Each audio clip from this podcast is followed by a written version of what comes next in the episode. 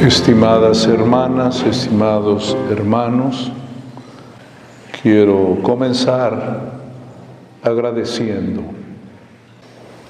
Agradezco a mis hermanos y hermanas fieles laicos por su cariño y su oración.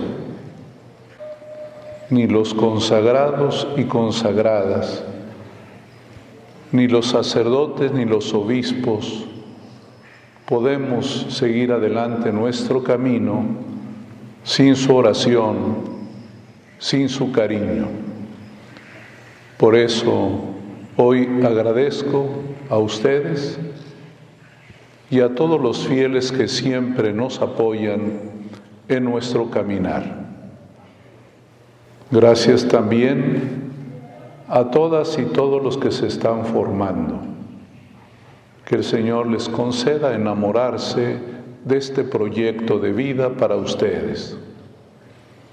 De modo especial agradezco a los novicios legionarios de Cristo que están sirviendo al altar y que nos ayudan a celebrar bien la Eucaristía.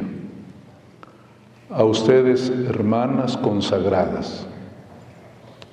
También aquí a mis hermanos que además de compartir el ministerio sacerdotal, han aceptado llevar este modo de vivir su ministerio en la vida comunitaria, en la vida consagrada. Gracias pues a todos, porque todos embellecen esta iglesia de Monterrey. Quisiera decir también, para que no se me vaya a olvidar, que en este año 2023 he pedido que sea un año vocacional. Por eso en todas las misas del domingo he sugerido escuchar el relato vocacional del Evangelio de San Juan, para entender que hay siempre una cadena vocacional. Siempre uno está llamado a invitar al otro, que hay una tradición vocacionalis, una entrega a los demás de nuestra propia experiencia. Nos decía el Papa San Juan Pablo II que cada sacerdote debe tener su sustituto, debe buscar otro a quien le entregue la estafeta. Este año pues lo dedicamos a las vocaciones y hacemos la oración vocacional todos los domingos. Quiero decirles también algo bien importante. No tengamos miedo a esta crisis vocacional. Todos estamos a la baja. Hay menos mujeres consagradas, hay menos sacerdotes. Pero no tengamos miedo, porque la iglesia también es estacional. Como la naturaleza tiene primavera, verano, otoño y invierno, y así se equilibra. ¿Qué sería si solo hubiera invierno o solo primavera? Sería una ruina ecológica. Gracias a esta alternancia de las estaciones, la naturaleza es bellísima. También la iglesia sabe de este ciclo, a veces primavera, a veces invierno. El invierno también le hace bien a la naturaleza, purifica, fortalece y prepara la primavera. Probablemente estamos en un invierno vocacional. Es tiempo de purificación, es tiempo de penitencia. Y así podemos vivir con esperanza este momento. Ayer conocí a una señorita enóloga. Ella se dedica al cuidado de la vid. Y me dijo, oiga, señor obispo, las uvas de cada año son distintas, nunca hay una cosecha semejante, cambia el sabor, cambia la textura de un año a otro. Y debemos de estar atentos para escoger la mejor uva. Si esto pasa en este fruto tan exquisito como es la vid y la uva, ¿cómo no va a pasar también entre nosotros? Aguantemos el invierno y hagamos un camino de revisión, un camino de purificación. Así se viven las crisis. No es la primera ni será la última. Pero a nosotros nos toca enfrentar este momento. Dios nos está diciendo una palabra. Y no es porque los de antes fueran más buenos que nosotros, o nosotros seamos hoy peor que los anteriores, no. No hay aquí un calificativo moral.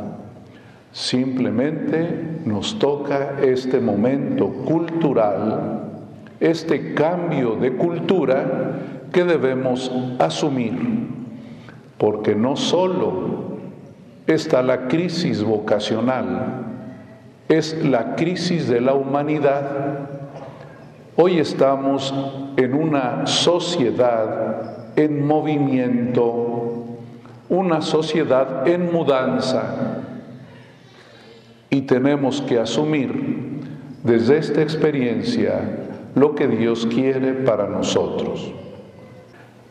Estamos hoy en la fiesta conocida popularmente como de Nuestra Señora de la Candelaria. Es cierto, el título de la fiesta es Cristológico, la presentación del niño Jesús en el templo. Pero el pueblo también nos ayuda a desplazar un poco la mirada, no porque piensen que Cristo no es el referente, sino porque hay ese natural movimiento de la mirada hacia la mamá, como lo hicieron los pastores, como lo hizo el anciano Simeón y la anciana Ana. Miraron al niño, miraron a la mamá, miraron al papá. Y las palabras dirigidas a la Virgen María saben que son palabras dirigidas a la iglesia. El Evangelio de Lucas es un evangelio mariológico. Por eso dicen muchos que la primera fotografía hablada de la Virgen está en el Evangelio de San Lucas. Ahí está dibujado su rostro, su personalidad. Pero la comunidad cristiana se ha mirado siempre en ella. Ella es speculum ecclesiae, el espejo de la iglesia. Lo que le dijo Simeón a María, lo dice a la iglesia. La iglesia sabe que tiene esta misión no siempre agradable, favorable, no siempre de aplauso, porque primero a Cristo lo contemplamos en la cruz. Le dijo, este niño será signo de contradicción, de ruina y de salvación. Y a ti una espada te atravesará el alma. La historia del hijo es la historia de la mamá. Lo que él sufre, ella sufre. Y así la iglesia también lee a sí misma su historia. El Evangelio fue escrito en tiempos de persecución y los fieles entienden que lo que dijo aquel profeta anciano lo estaba diciendo a la comunidad, una espada te atravesará el alma. Y no era poesía, literal. ¿Cuántos mártires, mujeres y hombres dieron la vida? Fueron atravesados por la espada. Ejemplo para mí muy querido, Santa Catarina de Alejandría. Cuando la rueda de cuchillos no la mató, el verdugo le clavó la espada. Es la iglesia que sabe que es su historia, pero uno tiende fácilmente a entrar en la comodidad, a pensar que todo es éxito y triunfo. Y no es así. No es así. El Señor le ha dado a su iglesia esta misión de vivir en la contrariedad, de vivir en el desprecio y en las dificultades. Ninguno de los que estamos aquí, ni ustedes las consagradas, ni nosotros los sacerdotes, aceptamos el llamado del Señor para triunfar. Para triunfar hay otros foros, este no. El Señor nos llamó a dar la vida y a dar la vida con amor, con cariño, sabiendo que nuestra pérdida es una ganancia, que el que da la vida porque ama, también gana para él mismo un amor inmenso. Una espada a través, atraviesa el alma de la iglesia, de cada uno de nosotros. Pero no es una espada que termina con la muerte, sino que genera vida vida para el mundo, la vida en Dios. Hermanas consagradas, hermanos sacerdotes, tenemos este llamado y vamos a ubicarnos. Hoy las redes sociales nos hacen crear un mundo de fantasía, de ser influencers, de que nos aplaudan, eso dejémoslos a otras personas. Nosotros lo único por lo cual usamos las redes sociales es para que conozcan, amen y sirvan a Cristo, para que la gente se vea a sí misma en la historia de la Virgen María. Nosotros no podemos apagar y mucho menos velar el rostro de Cristo, el rostro de María. Gracias, hermanas, hermanos sacerdotes, por vivir en esta iglesia de Monterrey. Quiero unirme a su agradecimiento del llamado que Dios les ha hecho de la mirada misericordiosa que Dios ha tenido con cada una, con cada uno de ustedes. Y también quiero agradecer por mi parte ese fiat, ese sí que ustedes han dado a Cristo y a la iglesia. Así es que ánimo, ánimo, que vendrá la primavera que vendrá el verano y el otoño. Ahora nos toca abrir el surco, no para sembrar tal vez, pero para que se oxigene, para que se purifique, para que los microbios desaparezcan. Vamos a hacerlo con esperanza, pero poniendo todo nuestro esfuerzo. El campesino trabaja en invierno, el campesino trabaja en primavera, en verano y en otoño. Nosotros vamos a trabajar, vamos a dar la parte que nos toca y dejémosle al Señor el resultado.